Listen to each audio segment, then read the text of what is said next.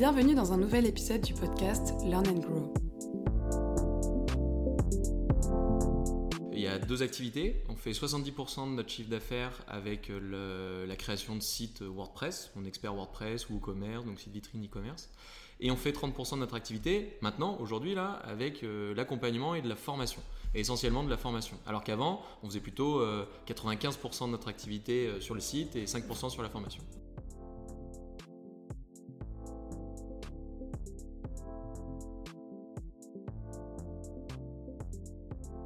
Acculturer son marché, former ses prospects et développer l'autonomie chez ses clients pour renforcer le partenariat sur le long terme, voici le pari qu'a pris il y a quelques mois la PME lyonnaise Pilotine en créant sa propre offre de formation en plus de son activité principale de conseil en web marketing. Retour sur cette expérience réussie qui place la formation au cœur du développement commercial d'une organisation.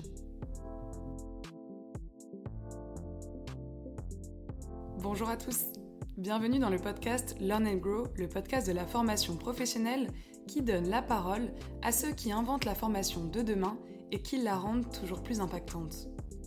Je suis Margot François, pure passionnée de pédagogie et de stratégie d'entreprise. J'ai créé ce podcast pour vous inspirer et vous donner envie de bouger les lignes dans votre organisation grâce aux conseils et au retour d'expérience de ceux qui innovent et qui tentent des choses en formation. Dans cet épisode, j'ai le plaisir d'échanger avec Julien Deromo, le CEO de Pilotine, une agence web lyonnaise qui en quelques mois seulement a su développer son offre de formation comme un véritable booster commercial. Julien revient sur ce pari réussi en partageant ses conseils sur la création de contenu de formation, même quand ce n'est pas son cœur de métier, mais aussi ses bonnes pratiques pour faire connaître son offre, ou encore les avantages pour une PME d'investir du temps et de l'argent dans la commercialisation de ses propres formations.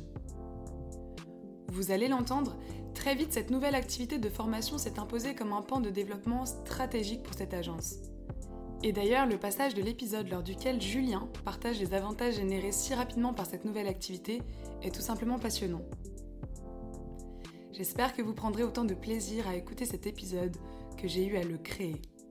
À la suite de votre écoute, je serai ravie de recevoir vos retours et de lire vos commentaires sur les réseaux sociaux comme LinkedIn ou sur votre plateforme d'écoute comme Apple Podcasts. Donc vraiment, n'hésitez pas. Bonne écoute à tous. Salut Julien. Salut Margot. Merci d'être là, je suis ravie de t'avoir euh, avec moi pour le podcast. Euh, tu es fondateur et CEO de Pilotine. Sauf erreur de ma part, t'aimes pas trop qu'on t'appelle CEO, tu préfères qu'on t'appelle euh, capitaine du navire Pilotine. Du coup, est-ce que tu pourrais nous présenter en quelques mots euh, Pilotine? Exactement, bah déjà euh, merci de m'accueillir Margot, parce qu'on on a passé pas mal de temps dans le bus pour aller à l'école dans notre jeunesse, et c'est vrai que ça fait, ça fait, je trouve ça sympa de pouvoir organiser ça bah, quelques années après, du coup. Euh, donc effectivement, moi je suis le, capitaine de pilotine. Capitaine pourquoi? Parce que la, pilotine en fait c'est le nom d'un bateau. C'est les petits bateaux qui se mettent juste à côté des gros ferries et il y a un capitaine qui, monte euh, par l'échelle dans le, dans le bateau et qui fait les manœuvres avec le capitaine du gros ferry pour, euh, pour l'aider à accoster. Et du coup, bah, j'ai monté il y, a, il y a 7 ans maintenant une agence digitale qui est spécialisée sur la conception de sites WordPress et aussi un petit volet sur l'accompagnement et la formation, 30% de notre activité. Et euh, il y a 21 personnes, on est à Lyon, vers la place des terreaux. On va bientôt aménager dans des grands bureaux trop stylés euh, à, côté de, à côté de Bellecour. Et, euh, et voilà, donc je mets toute ma passion là-dedans depuis, depuis 7 ans et bien content de pouvoir raconter un petit peu une partie de tout ça avec toi aujourd'hui. Et justement, c'est pour cette partie activité de formation que je voulais te faire intervenir aujourd'hui. C'est pas forcément commun, ordinaire de voir dans une entreprise comme la tienne, une agence ou une PME, de voir se développer une activité de formation créée euh, par, euh, voilà, par les mains directement des, collaborateurs en interne. Et du coup, ça m'intéressait de creuser avec toi pour remonter peut-être à la genèse de comment vous avez eu cette idée de créer votre propre offre de formation euh, Pilotine. Ouais, alors excellente question. Donc effectivement, Pilotine, il y a deux activités. On fait 70% de notre chiffre d'affaires avec euh, la création de sites WordPress, on expert WordPress ou e-commerce, donc site vitrine e-commerce. Et on fait 30% de notre activité maintenant, aujourd'hui, là, avec euh, l'accompagnement et de la formation. Et essentiellement de la formation. Alors qu'avant, on faisait plutôt 95% de notre activité sur le site et 5% sur la formation. Votre cœur de métier, en fait. Parce que pour le coup, votre cœur de métier, c'est vraiment la création sur WordPress. Ouais. Et vous avez développé, du coup, depuis combien de temps l'offre de formation? Alors, on est datadocké depuis 4 ans, mais on faisait 10, 20 000 euros de chiffre d'affaires. Et là, on a passé la barre des 250 000 il y a, depuis mars, depuis le, depuis le confinement. Alors, tu as utilisé des mots pour le coup euh, comme data docké. Mhm. Euh, donc, ça veut dire qu'il y a quelques années, vous vous êtes dit Ah, on aimerait bien développer la branche formation. Du coup, on aimerait être référencé comme un organisme de formation certifié.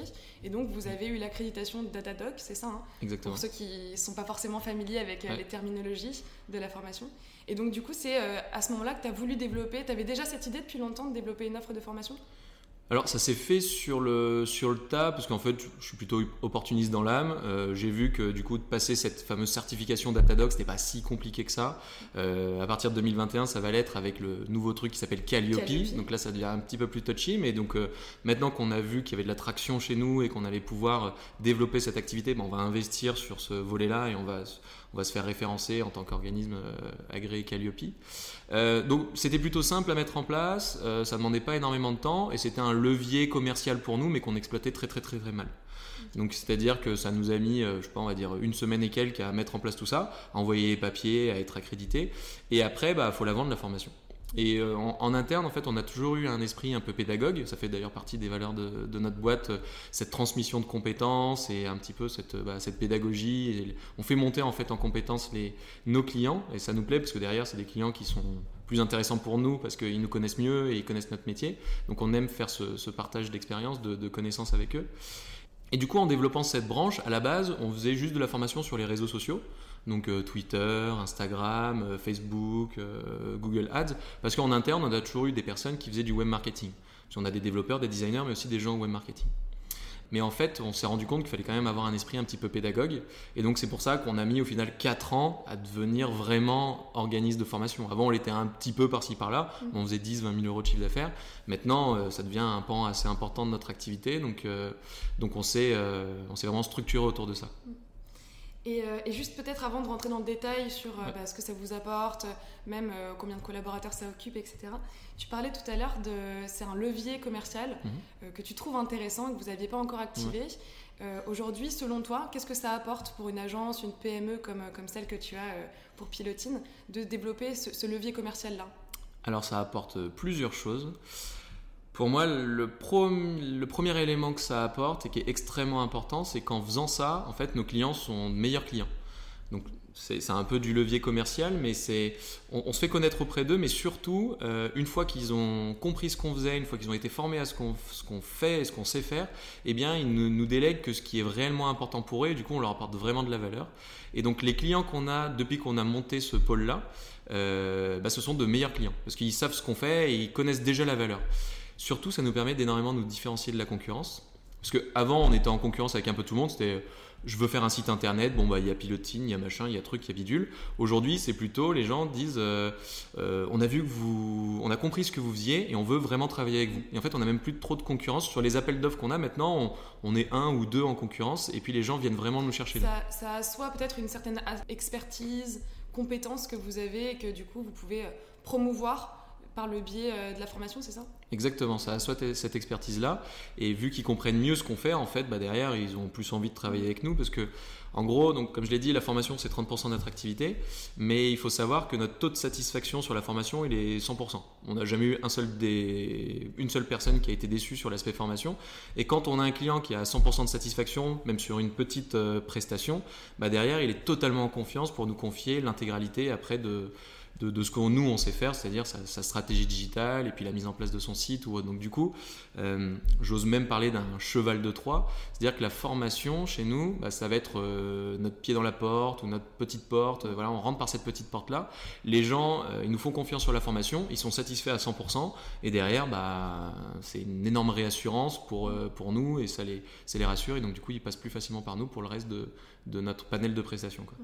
Juste avant d'entrer dans le détail hein, de, ce que vous proposez dans le catalogue, euh, selon toi, quelle serait la différence entre votre stratégie de visibilité de Pilotine, euh, vraiment en tant qu'agence, et la visibilité que vous voulez donner à votre offre de formation que vous avez nommé d'ailleurs la capitainerie, ouais. fera de ma part, pour Académie, hein, si on veut avoir plus d'infos sur Internet. Ouais, donc la formation, euh, donc c'est un, agrément qui nous permet d'être pris en charge par les OPCO, d'être pris en charge par les CPF, les choses comme ça. Euh, donc c'est un, un, bon levier, euh, c'est un bon levier commercial de, de, prise en charge par nos clients. Mais derrière la formation, en fait, se cache chez nous euh, une de nos valeurs qui est assez importante, qui est cet aspect pédagogue et ce transfert de compétences. Et en fait, on le fait de deux manières. On le fait d'une partie totalement gratuite, gratuitement, et de l'autre partie bah, de manière payante avec de la prise en charge OPCO. Et donc cette partie gratuite, ça va être tout le, tout le contenu qu'on va créer, qu'on va diffuser sur, euh, sur YouTube, sur LinkedIn, tous, les, tous, les, tous les webinars qu'on mm. va pouvoir organiser. Et donc du coup, ça, ça c'est la partie plus euh, marketing, et donc ça m'occupe moi énormément. Et en fait, euh, tous les 15 jours à peu près, je fais un webinar, je partage des expériences, je monte des outils. Du, je délivre du contenu gratuit, très pratico-pratique. Et en fait, à travers ce contenu-là, euh, bah, les gens découvrent en fait euh, ce qu'on peut proposer derrière, parce qu'en fait je ne parle que de ce qu'on propose après derrière en formation. Et donc du coup c'est en diffusant ce contenu-là gratuitement, mais c'est une heure à chaque fois, bah, que là on peut aller vendre après derrière de la formation, parce qu'à chaque fin de, de, webinaire je dis bon bah si vous voulez en savoir plus, bah, en soi euh, on peut passer une journée, deux journées, trois journées, quatre journées à travailler ça avec vous et aller beaucoup plus loin. Donc en gros, on, communique de manière totalement gratuite euh, via, ces, via LinkedIn et tout ça. Ce qu'on peut peut-être appeler du content marketing. Exactement. Donc stratégie de contenu en stratégie de contenu en français. On peut même dire du nurturing. Donc on va alimenter, on va nourrir nos, contacts utilisateurs avec plein plein plein de contenu gratos. Mm. Euh, mais ce contenu gratuit, en fait, il nous force à formaliser ce qu'on fait, à expliquer ce qu'on fait, à faire acte de transparence. Et en fait, on fait exactement la même chose en formation, mais on prend le temps de le faire en sur-mesure avec le client. Et donc, du coup, ça nous permet de vendre la formation qui nous permet ensuite de vendre du site. Donc, en gros, c'est en trois étapes. Première étape, on diffuse du contenu gratuitement, qui a forte valeur ajoutée et c'est à peu près la même qualité de contenu qu'on a en formation.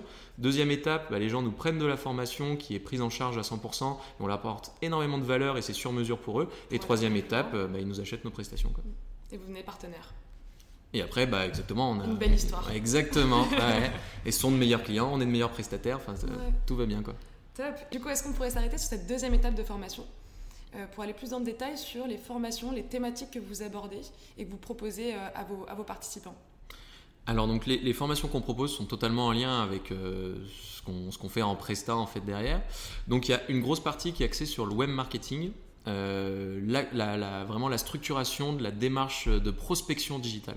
Nous, on est très très orienté sur la prospection digitale et il y a une deuxième partie qui est vraiment orientée sur la technique. Donc, c'est comment créer un cahier des charges, comment prendre en main mon site WordPress, euh, comment optimiser mon site WordPress, des choses comme ça. Donc, vraiment, le plus gros de notre catalogue est sur le web marketing parce que c'est plus parlant, les gens sont plus intéressés par ça. Et le deuxième volet est beaucoup plus technique et là, bah, ça s'applique plus à, aux futurs clients. Mais ce que tu dis, euh, du coup, m'interpelle. Parce que pour le coup, la partie technique, c'est vraiment votre cœur de métier, hein, mhm. puisque chez Pilotine, vous êtes spécialisé en WordPress. Donc, je trouve ça très cohérent que vous partagiez votre expertise finalement. Mhm. Euh, pour le coup, la, thématique sur le web marketing m'étonne un peu plus. Est-ce que tu pourrais nous dire comment vous avez eu l'idée euh, de vous orienter sur tout ce qui est prospection digitale, prospection sur LinkedIn, etc. Ça, en fait, euh, c'est que ça parle plus aux gens, ça attire plus. Donc, en gros, euh, pour promouvoir notre activité historique qui est la création de sites, ben, on a été obligé un petit peu de sortir de notre cadre habituel, de sortir de notre zone de confort et de pouvoir, en fait, bah, traiter d'informations qui, qui, sortent un peu de ce cadre-là. Notamment le web marketing ou autre. C'est-à-dire qu'on on en, on en, fait, on en faisait même d'ailleurs, euh, énormément euh, mais sur l'aspect formation, ça parle plus. Mais en sortant de notre cadre technique WordPress, eh ben on va parler à, plus de monde, en fait, parce qu'ils sont plus intéressés par les réseaux sociaux, LinkedIn. Enfin, tout le monde veut trouver des clients en ligne, donc la prospection digitale, ça, ça intéresse bien. Et en fait, en développant nous cette compétence pédagogique-là, à ce niveau-là, et en, en travaillant d'ailleurs sur nos propres process de prospection digitale, eh bien, on a appris énormément et on a souhaité transmettre cette compétence-là, euh, qui va pas représenter le gros de notre chiffre d'affaires technique derrière, mais ça va être voilà notre fameuse petite porte ou notre cheval de Troie, ça intéresse beaucoup les gens. Et après, en fait, une fois qu'ils ont fait cette étape de formation-là, ils se disent, bah oui, il faut que maintenant je mette en place plein plein de choses, que je refasse mon site, que je fasse ci, que, que je fasse ça. Et euh, en fait, c'est parti d'un postulat un peu plus profond à la base, où on s'est rendu compte qu'avant, les gens, ils nous sous-traitaient un site euh, en disant, euh, c'est votre métier, en gros, ça m'intéresse pas trop. Et, et, surtout, en gros, je veux pas en entendre parler, c'est vous les pros et allez-y, faites votre truc. Sauf qu'à la fin, le taux de déception était plutôt assez élevé. Et euh, en fait, moi, je me suis dit, je préfère avoir des bons clients. Et donc, un client qui est, qui est pas encore mature sur le digital, qui sait pas exactement ce qu'il va sous-traiter, je préfère maintenant qu'il consacre plus de temps en formation en amont, qui comprennent vraiment ce qu'après il va déléguer, plutôt qu'ils viennent tout de suite en nous disant je veux un site mais je veux pas m'en occuper. Donc aujourd'hui, en fait, ça nous a permis d'attirer des gens de base plutôt par une problématique commerciale, c'est comment je vais prospecter via le digital.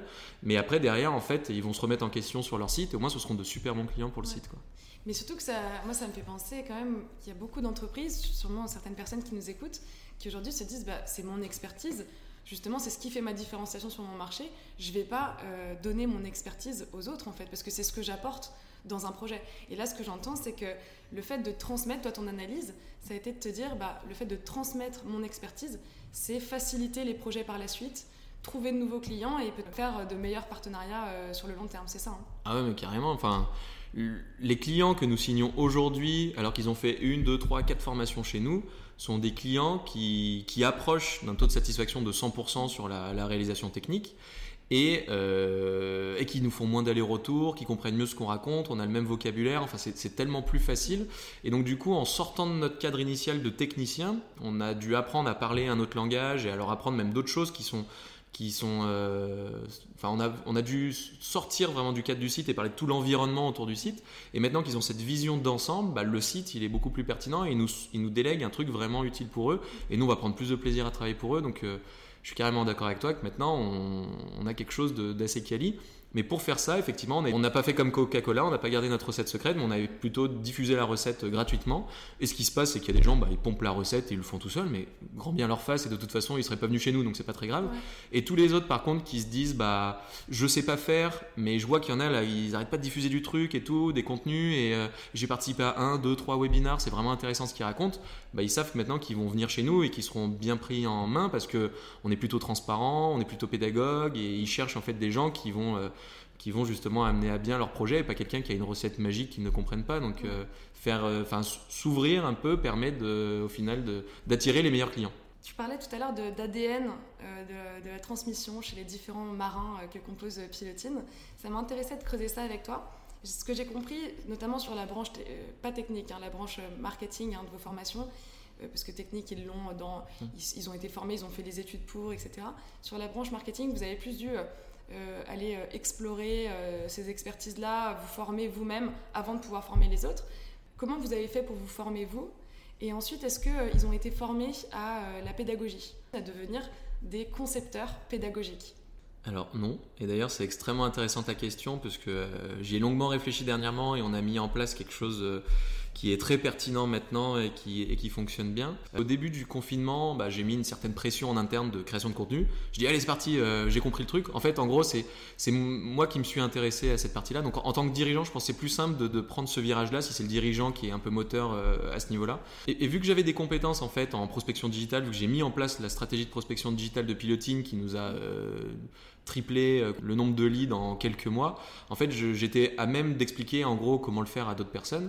Donc, pour l'aspect formation sur cette partie-là, on a plutôt recruté quelqu'un qui avait déjà ces compétences-là euh, pour, euh, pour pouvoir le faire. Donc, suite au confinement, en fait, on a, on a recruté une personne qui fait ça à temps plein. Elle fait de la, elle fait de la formation sur de la prospection digitale, mise en place de marketing automation, de gros hacking, de prospection LinkedIn. Est-ce qu'elle avait plutôt des compétences, on va dire, techniques sur le sujet? Ou est-ce qu'elle avait des compétences en pédagogie et en conception pédagogique alors, donc c'est une personne qui avait euh, une énorme compétence en pédagogie, qui est d'ailleurs coach professionnel en fait, elle a été certifiée, et, euh, et qui en même temps s'intéresse énormément à l'aspect digital et avait une expérience de 20 ans en commerce. Donc faire du commerce via le digital, en fait, elle avait compris le truc tout de suite. Et en plus, vu qu'elle était très pédagogue, euh, ça permettait d'aller vraiment à fond dans la formation. Donc je suis d'accord que la qualité principale quand même d'un formateur, ça va pas forcément être la technicité, même si du coup elle est maintenant très technique, mais ça va être plutôt l'aspect pédagogique et euh, l'aspect humain. Par exemple, je pense qu'elle est bien meilleure formatrice que moi. Moi qui suis très euh, terre à terre, pratico-pratique, je vais hyper vite. Là où elle, elle va prendre plus le temps de transmettre l'information à une personne. Donc en gros, pour l'aspect communication, marketing, moi je suis pas mauvais et du coup via mes webinars je raconte plein plein de choses mais une fois que les gens veulent se faire former chez nous ils comprennent encore mieux quand c'est elle qui le fait. Je suis une quiche en pédagogie à la base mais j'avais euh, enfin ça fait déjà au moins 5 ans que je donne des cours dans des écoles des choses comme ça donc je me suis formé sur le tas. Mmh. mais c'est en le premier cours que j'ai dû donner il était catastrophique je pense. Le deuxième un peu moins et puis au fur et à mesure je me suis entraîné mais je pense que c'est soit énormément d'entraînement euh, soit en ayant tout de suite une, des soft skills de, de, pédagogue et des choses comme ça, euh, ça, ça peut effectivement aider. Et donc du coup pour revenir sur sur, euh, sur la question de notre euh, mode opératoire pour faire en sorte que les équipes fassent ça. Euh, du coup, j'ai eu l'expérience où j'ai un petit peu forcé l'équipe à créer des contenus sans formation, sans leur attribuer vraiment de temps, sans leur donner de cadre, sans quoi que ce soit. Bizarrement, il y en a quand même pas mal qui ont joué le jeu. Je pense qu'ils ont juste voulu être vraiment sympa avec moi. mais derrière, ça a créé un stress plutôt négatif, je pense. Parce que je dis, allez, on en fait un. Je programmais à leur place sur le calendrier. Je dis, allez, on va en faire un allez, la semaine prochaine et tout. Et surtout, je les ai laissés tout seuls. C'est-à-dire qu'ils ont dû organiser un webinar tout seul, alors qu'ils avaient peut-être euh, un peu moins cette ambition-là que moi. Et du coup, ce stress négatif, c'était qu'au final, ils ont passé beaucoup plus de temps que moi à créer leur présentation.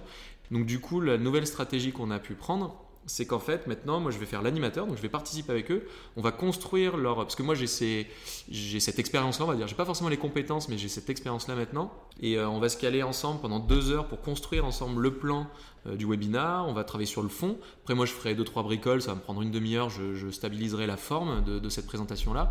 Et après, on sera plus dans un jeu de questions-réponses et dans un webinar croisé. Mais au moins, je, les décharge de tout l'aspect négatif et comme ça, ils se concentrent vraiment juste sur euh, ce qu'ils ont à dire. ils peuvent être naturels, ils n'ont pas besoin de se mettre une pression sur le cadre de, sur le cadre de l'intervention. Euh, sur lequel ils pourraient être un peu pas, forcément à l'aise. On peut être expert sur un sujet, mais pas forcément être expert en présentation. Et donc, du coup, c'est pour ça que je vais les accompagner sur la partie qui m'intéresse moi. Par contre, la technique, bah là, vaut mieux que ce soit eux qui, la fassent. Quoi. Ils apportent peut-être plus le fond et toi la forme. Exactement, voilà. Et je leur enlève le stress. Et donc là, tu parlais du webinar.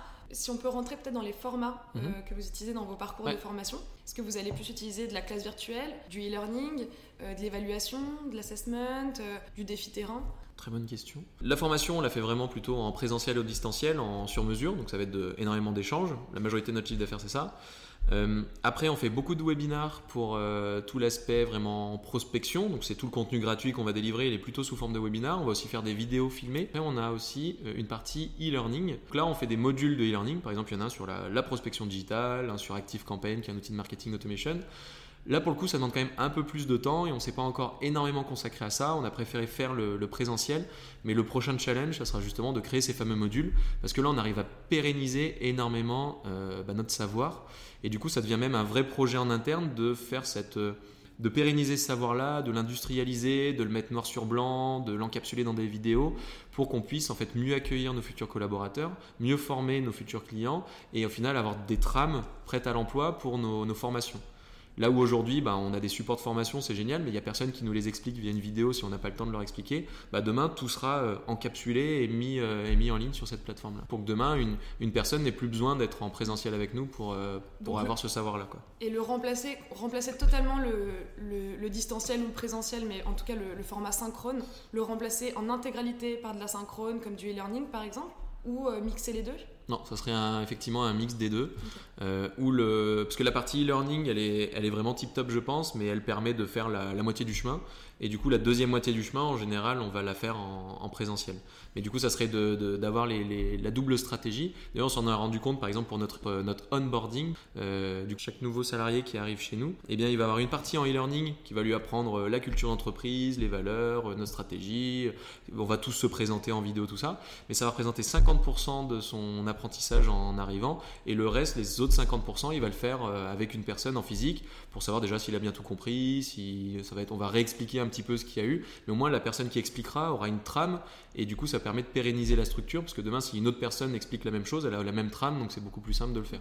Donc on va plus être sur la partie pédagogique, transmission, sur la partie asynchrone, et sur le moment euh, en échange, euh, l'interaction, on va plus être sur euh, la validation des acquis, aller consolider certaines notions qui ont été incomprises, etc. Exactement. Et donc ça, parce que là tu as parlé d'onboarding de, des des collaborateurs. Des, marins euh, de pilotine. Mais pour le coup, vous comptez le calquer aussi pour euh, votre partie euh, formation externe? Exactement. D'ailleurs, on s'est rendu compte que tous ceux qui achètent notre module de e-learning, par exemple prospection digitale, en général, quand ils ont fini le, module de e-learning, bah, ils prennent en fait une journée de formation avec nous pour, pour faire la finalisation de tout ça et pouvoir mettre les mains dans le cambouis avec nous et, mettre, et finaliser cette, cet acquis théorique. Quoi.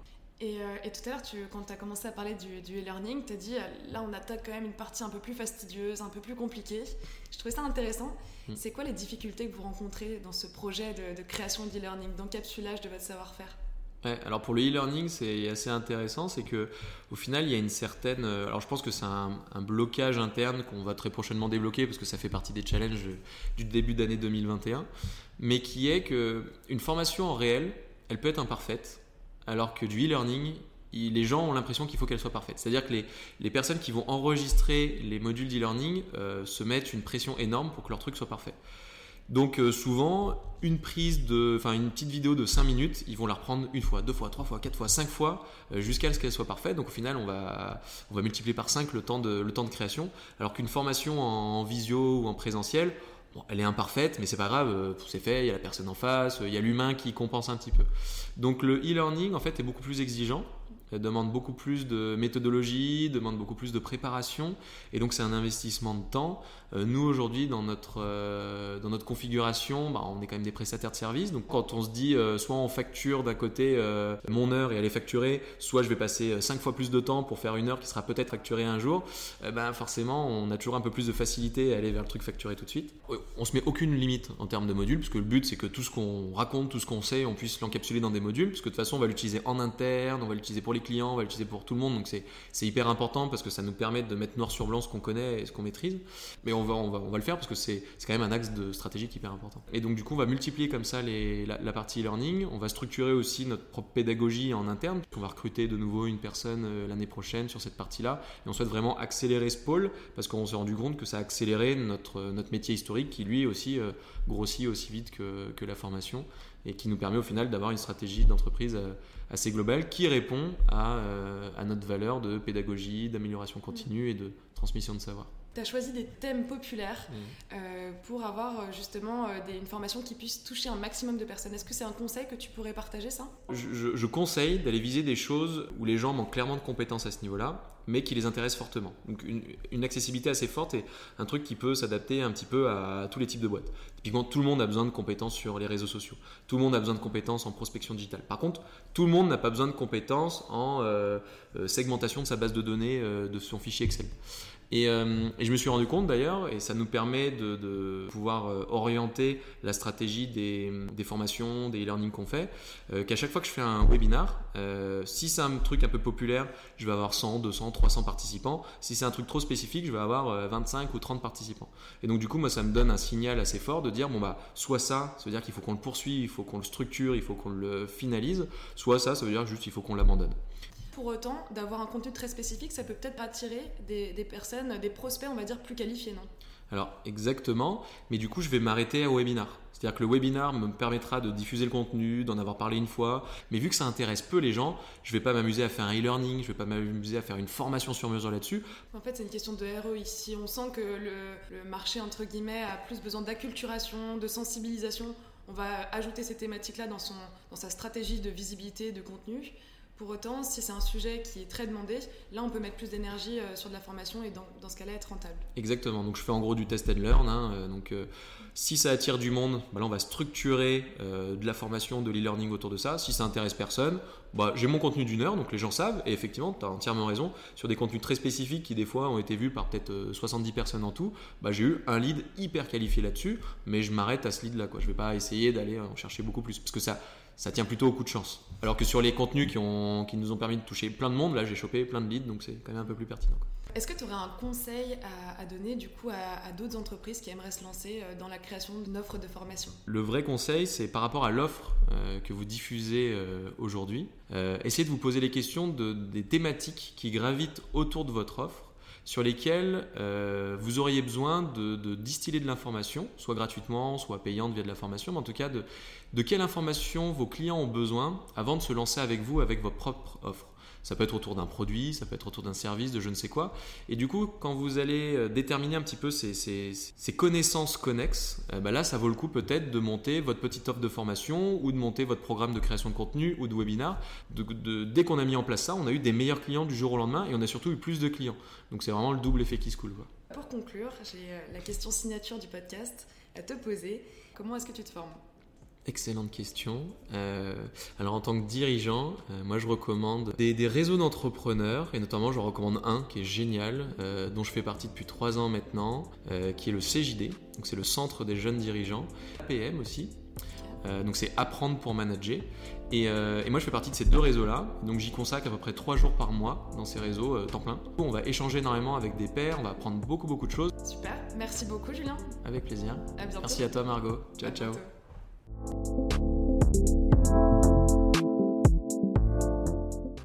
L'épisode est maintenant terminé, j'espère que cet échange vous aura inspiré à faire bouger les lignes. Si vous avez apprécié ce podcast, je vous invite à en parler autour de vous, à le partager sur les réseaux sociaux, ça m'aide énormément.